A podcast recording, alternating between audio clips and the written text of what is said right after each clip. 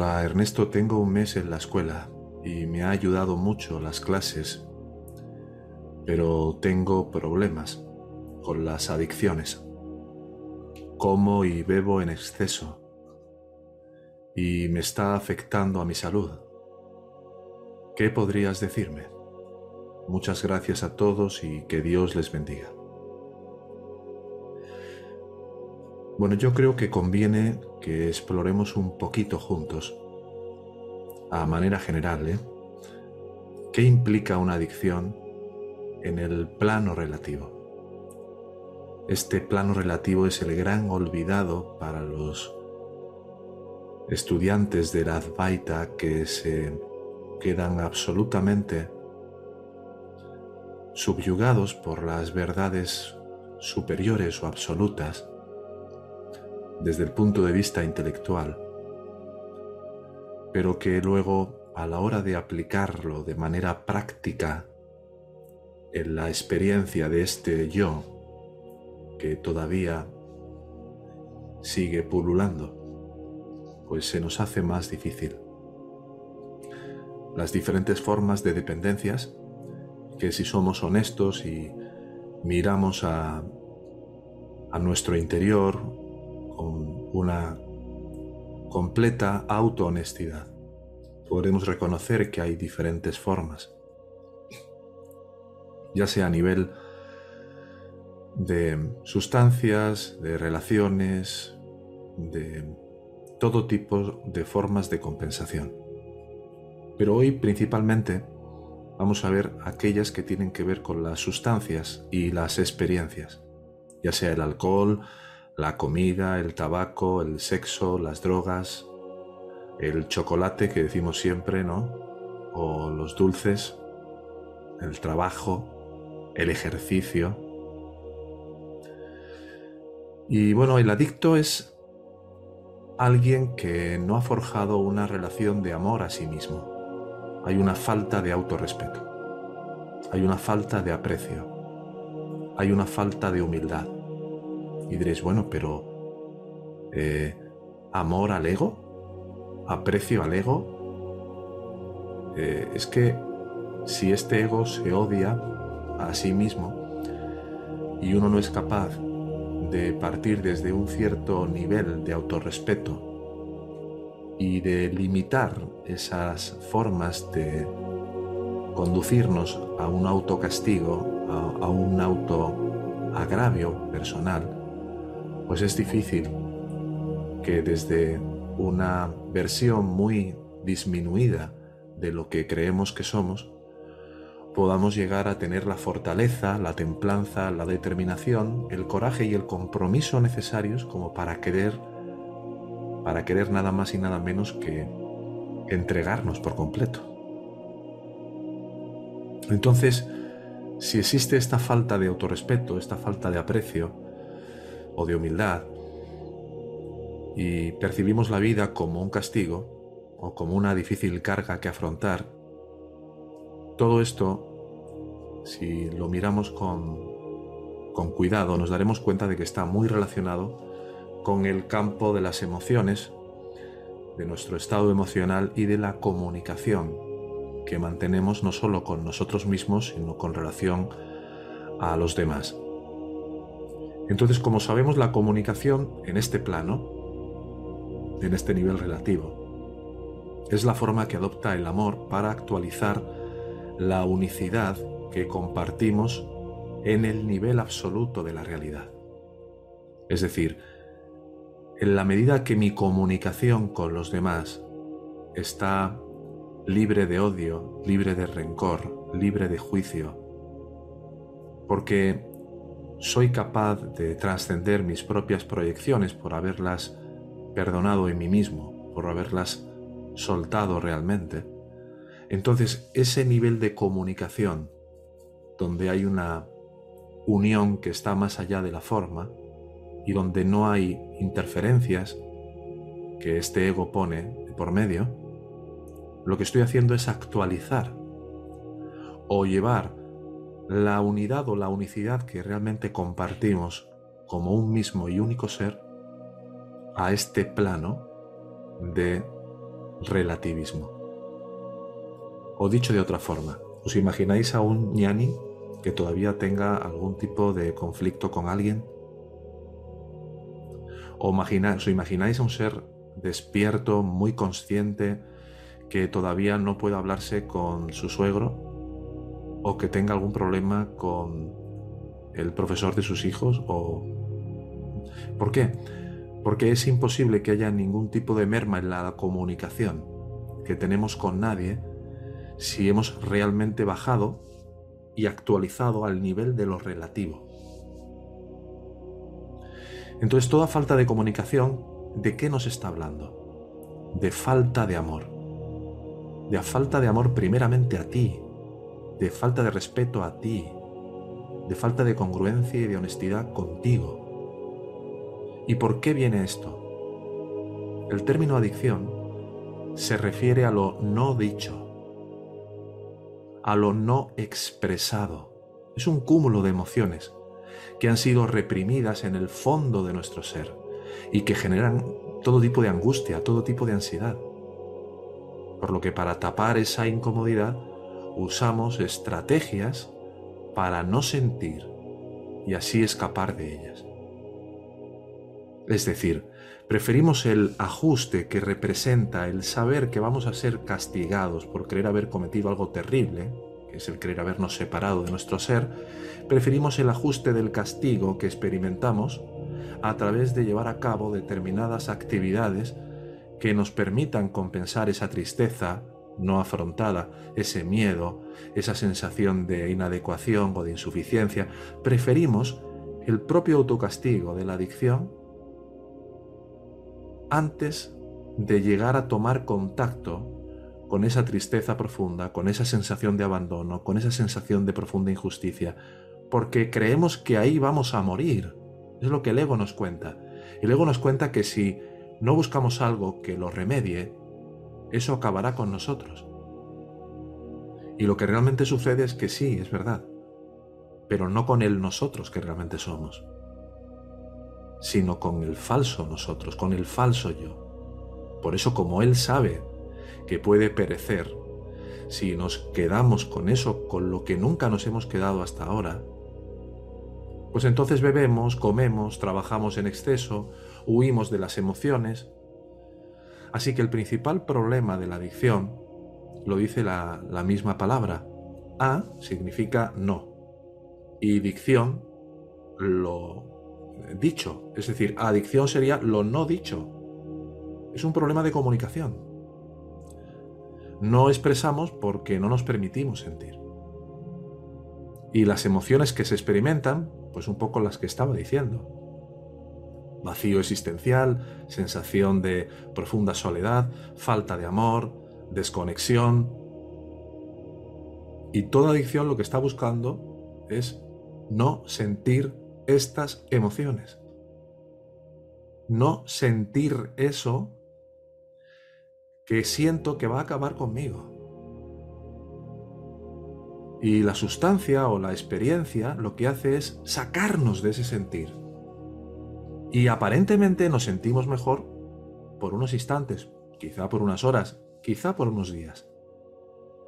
Porque en esa huida, bueno, pues salimos fuera de esa especie de nebulosa, de la soledad, del vacío, del abandono, entonces te metes en una fiesta con gente, te comes ese plato no sé qué, llamas a esa persona y quedas y te pones a hablar de cosas que insustanciales, sales fuera de esa especie de, de bruma que sentías que te iba a atrapar, donde te ibas a sentir perderte, cuando en realidad todo el entrenamiento, toda la práctica espiritual es conducente a atravesar todo esto.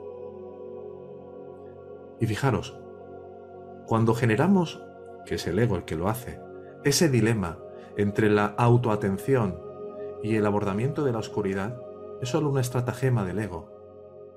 Porque el ego espiritual suele ardir la siguiente conclusión, y es que nos dice, no tienes por qué pasar por la oscuridad porque puedes ir directamente a la luz, pero es que para llegar directamente a la luz tienes que ir por la oscuridad. O sea, si tú estás en un cuarto oscuro y de repente sientes que van a entrar cinco tipos por la ventana con metralletas, y buscas el interruptor para encender la luz y no sabes dónde está porque es una habitación que no conoces, ¿acaso no tienes que ir a tientas por la oscuridad hasta que encuentras el lugar concreto de la pared donde está el interruptor? ¿Acaso si hay muebles o hay obstáculos en esa habitación no vas a tropezar una y mil veces y poco a poco vas a ir desarrollando un discernimiento y una inteligencia que te permitirá saber por dónde ir y por dónde no ir hasta que finalmente sabes dónde está la luz? Entonces, no expresamos lo que sentimos por miedo a sentir. Tenemos miedo a sentir y está bien que seamos honestos y que lo reconozcamos profundamente. Miedo a sentir. Por lo que esa emoción que se reprime se manda al fondo, se oculta, se tapa.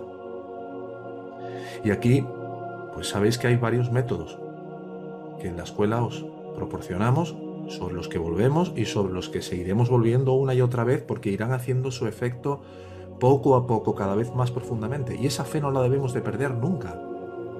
Hay veces en las que pasa cierto tiempo y el ego concluye por nosotros en la mente diciendo, si llevo dos años en la escuela y todavía tengo... Pero vamos a ver. Pero, pero, pero, ¿cuál es tu, cuál es tu medición? ¿Cuál es tu sistema de medición para saber cuándo ya tienes que dejar de sentir angustia o miedo? Problema es cuando tenemos ese tipo de conclusiones y no nos damos cuenta de que el ego es el que llega a ellas y el que además dicta sentencia. Finalmente dicta sentencia. Dice,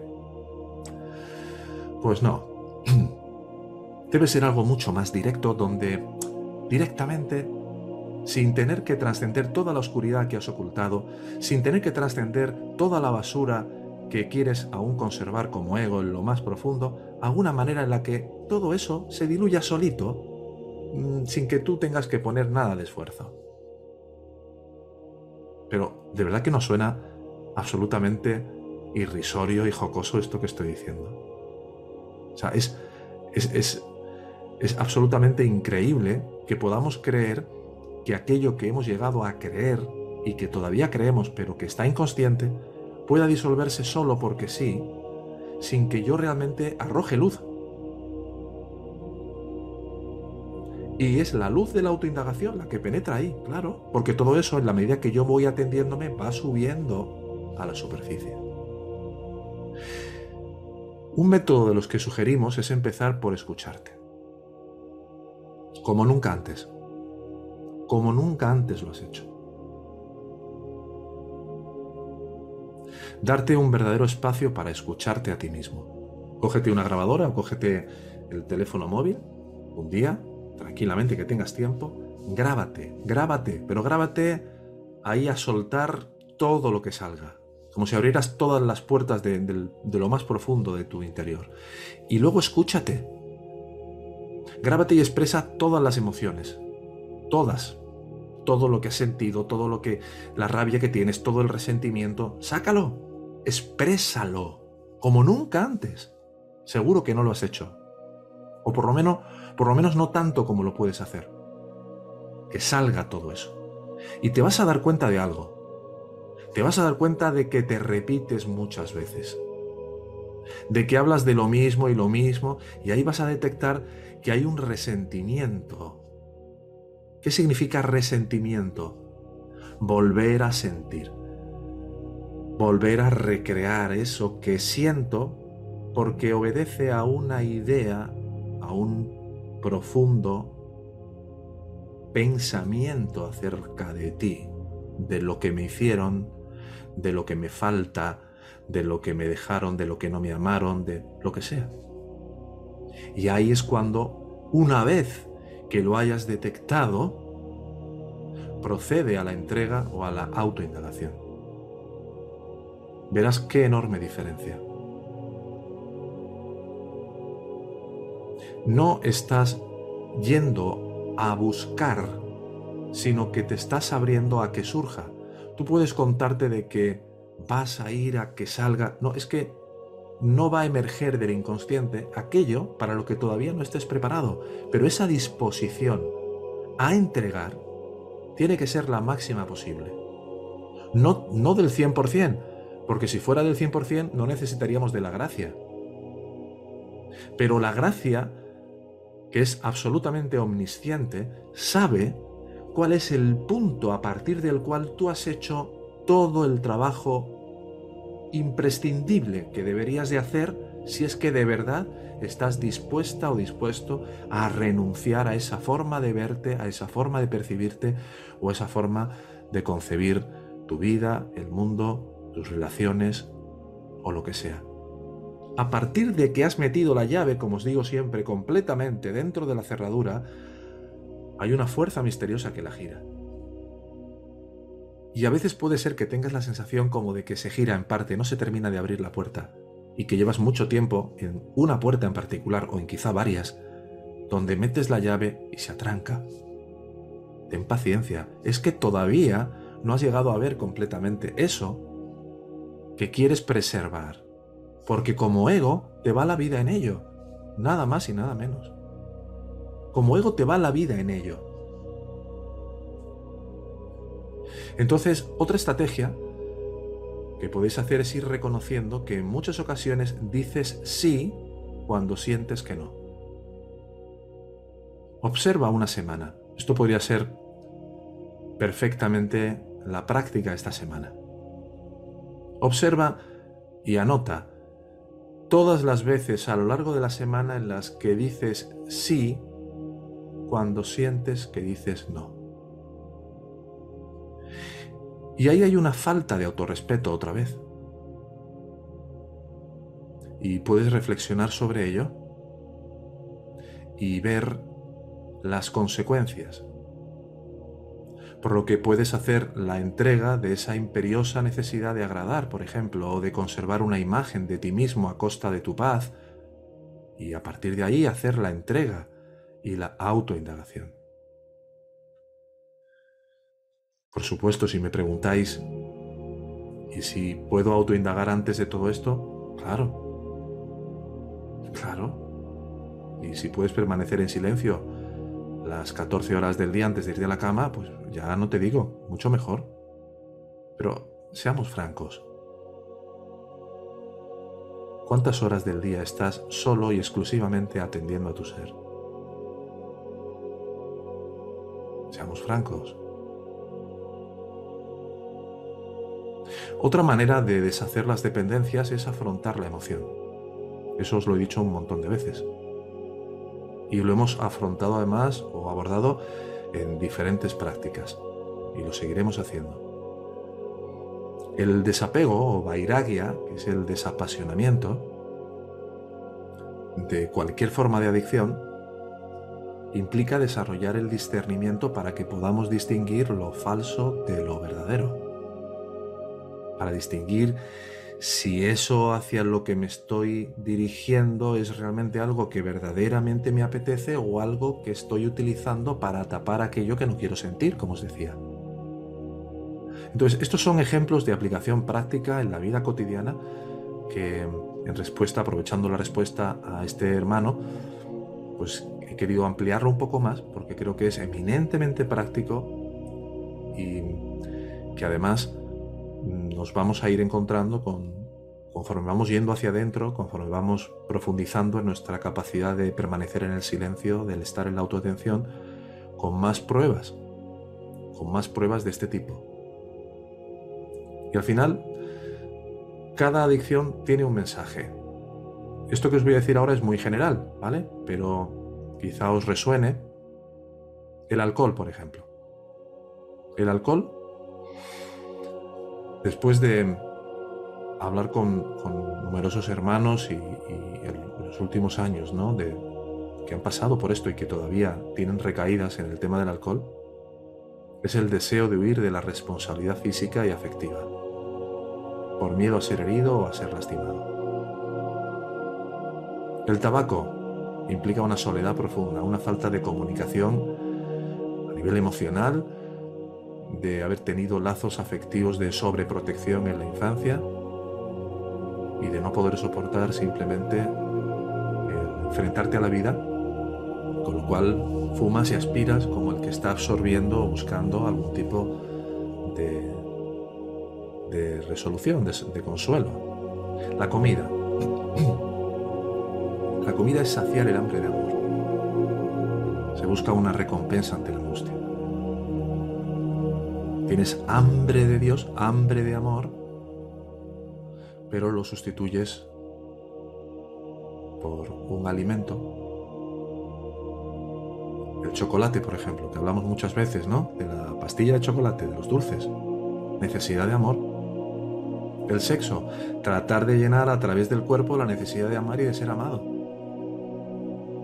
El trabajo, pues vivir con apegos y con miedos de posibles carencias al futuro, eh, demostrar que soy productivo porque me siento insuficiente, porque siento que no soy lo suficientemente valioso y entonces trato de demostrarle a alguien, quizá a mi madre, quizá a mi padre, pues que de repente si trabajo duro entonces soy amado. El ejercicio, pues personas que hacen mucho ejercicio de esa manera sienten que cubren esa sensación de vacío interno definitiva, como, como sabemos, la enseñanza nos invita a que estemos con nosotros mismos en recogimiento y en silencio, y a que vayamos avanzando en atender al atendedor o a la conciencia. Y este giro de atención derrite todos estos velos, derrite todas estas emociones que están congeladas y que a lo mejor llevan mucho tiempo ahí. Y nos permite además ir purificando toda la oscuridad. Es decir, en la medida que yo me voy atendiendo más a mí mismo como esta conciencia solo, esa oscuridad empieza poco a poco a salir de su escondite. No es que por el hecho de atenderme a mí mismo ya no voy a tener que afrontar ninguna oscuridad. Es que cuanto más me atienda a mí mismo, mayores van a ser las defensas que los soldados del ego va a poner frente a esa intención de ego suicidarme a esa intención de egocidio. Así que si queremos amor de verdad y vemos que la falta de amor es lo que nos lleva a la falta de comunicación, a la falta de autorrespeto, a todo, es la falta de amor, y queremos llegar al encuentro de ese amor que es la clave y la resolución total para todos nuestros problemas, para todas nuestras desdichas, tenemos que ir a dónde y solo dónde está el amor. Y está en ese estar en silencio atendiendo a eso que es la pura conciencia, la magna presencia yo soy. Eso tan sencillo, tan simple, tan aparentemente que no tiene nada, que está vacío, pero donde sientes que tú eres y que eres consciente, eso, eso es lo que tiene la clave para resolverlo todo. Y entonces, en la medida que vamos poco a poco acrecentando ese pequeño tiempo de amarnos a nosotros mismos, poco a poco reconoceremos, ya no con palabras, sino con una total certidumbre, con una total y absoluta seguridad de que somos amor, de que estamos y somos completos y de que no necesitamos nada para rellenar ningún vacío, porque ese vacío se habrá rellenado completamente del amor de nuestra verdadera naturaleza. Esta escuela de sabiduría de la no dualidad tiene como propósito contribuir a facilitar el camino a la autorrealización. Si tuvieras un sincero interés de llegar a aplicar estas enseñanzas en tu vida cotidiana para trascender el sufrimiento que impone el falso ego, puedes contactarnos en la siguiente dirección de correo electrónico. Hola arroba yo soy tú mismo.